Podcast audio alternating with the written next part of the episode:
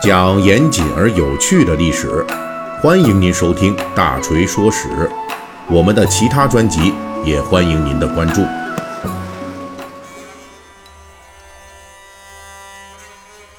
好，又到了我们《三国演义》细节解密更新的时候了啊！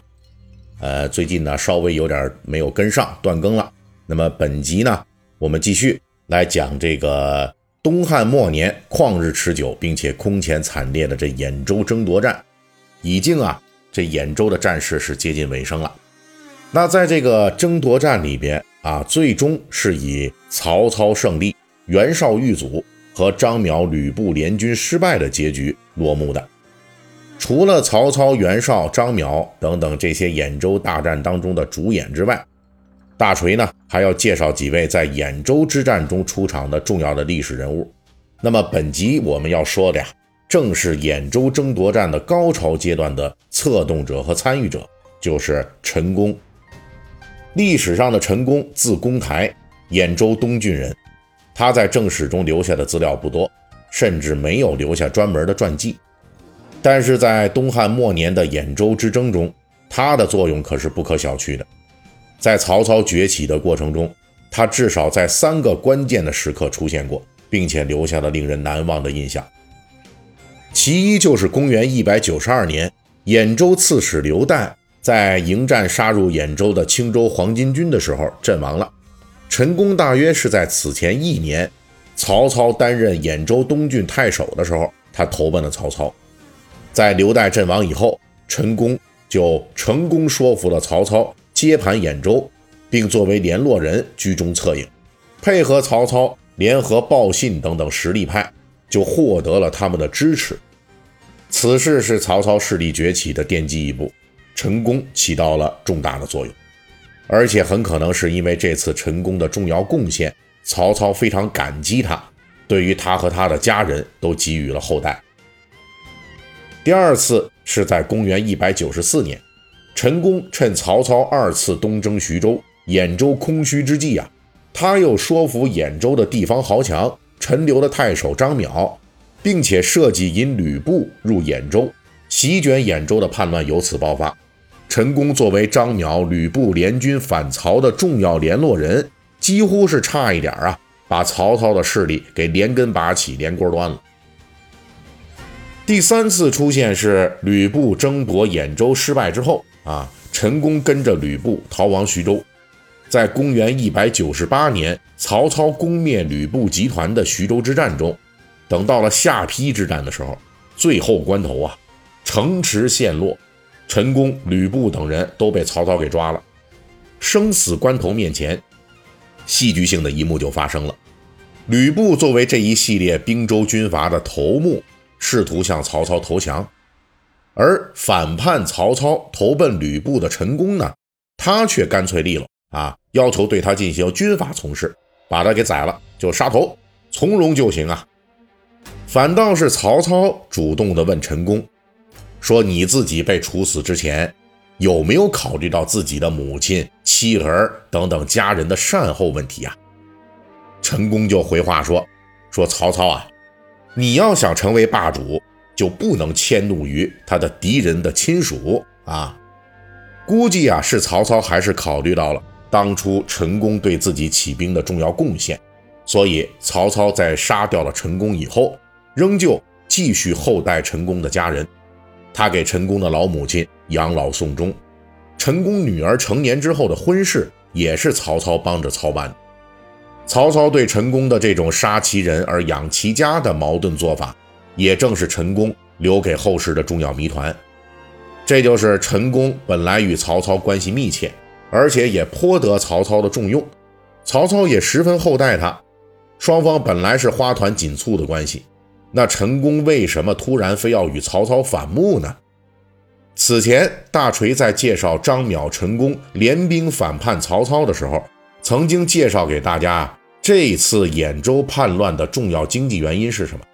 那就是曹操为了安抚黄巾军的余部以及攻打徐州，就多次搜刮兖州豪强的物资财富啊，造成了作为兖州豪强代表人物的张邈、陈宫不满，就跟曹操就反目了。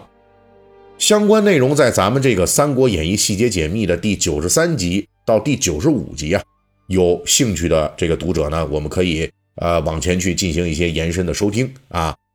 那作为本地的这个豪强代言人，由于经济利益的尖锐冲突而与曹操反目，这可能是张邈反叛的重要原因。但是呢，他可不是陈宫反叛曹操的唯一原因。陈宫的叛乱其实还有别的动机。因为我们在正史资料中记录的陈宫的人生轨迹中，会发现一些很有趣的情况，那就是啊，他通常是那个激发起目标人物野心的人。换句话说呢，他才是真正的点火者。比如说，在刘岱死后，是陈宫主动去找曹操的，以言语煽动。虽然说曹操自己肯定也有夺占兖州的心思，但是陈宫主动去撩拨。也足以说明陈宫的心思早就活络了，而后来张邈反曹，也是陈宫前去煽动，成功挑起了张邈的诸侯争霸之心。作为一个成功的谋士和说客，可以说陈宫的野心是最早萌发的。而且从公元一百九十二年陈宫游说曹操的那番话来看，我们还能够获得更多的有趣信息。陈宫对曹操所说的话呀，可是跟当时还比较流行的兴复汉室、除灭纷乱的观点很不一样。他大概是这么讲：如今刘岱死了，兖州无主，且因为曹操操纵朝廷，已经跟皇命断绝了。现在就需要曹操您这样的牛人出去收拾兖州的局面。兖州是兵精粮足啊。是一块霸王之业，您正可以依靠这里来收天下。这么一番话从成功的嘴里说出来了，他完全没有那种士大夫的忠于汉室的想法啊！一出口啊，就是跟对面的后来被视为野心家的曹操说的是同一个野路子的话。尤其是在征得曹操认可之后，陈宫又作为曹操的代表去游说当时兖州的实力派的鲍信等人。他这时候的说辞又不一样了，他又改口这么说了：“如今天下纷乱，兖州无主，曹操才能出众，这大家都能看得出来。如果大家拥立他来管理兖州，必然是开辟兖州的安定太平。也就是说，陈宫作为一个侧室，出色的抓住了曹操和鲍信等人的心理需求。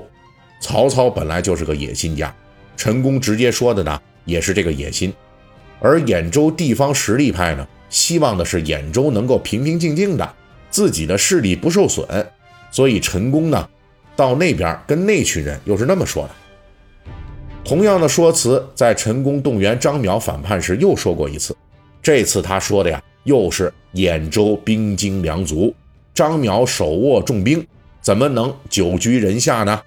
正应该是夺占兖州，以此为基。与天下英雄争雄，这番话跟第一次他跟曹操说的时候啊，让曹操去接盘兖州的时候，那又有是几分相像了。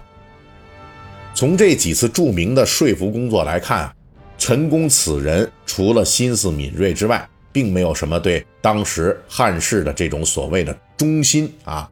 他的基本出发点啊，唯一不变的就是考虑兖州地方豪强的整体利益。想的都是如何依靠兖州称霸天下，毕竟是兖州豪强的代言人啊。陈宫这样的思路也没什么奇怪的，但是历史上的陈宫很可能还有更隐秘的想法和动机。那下一期的《三国演义》细节解密呢？大锤就继续为您来讲述陈宫的故事。好，本集的《三国演义》细节解密就给大家播讲到这里。如果您喜欢听我们的节目，可以微信搜索添加四四七九二五八零三一七八，让小助手拉您进入大锤粉丝群。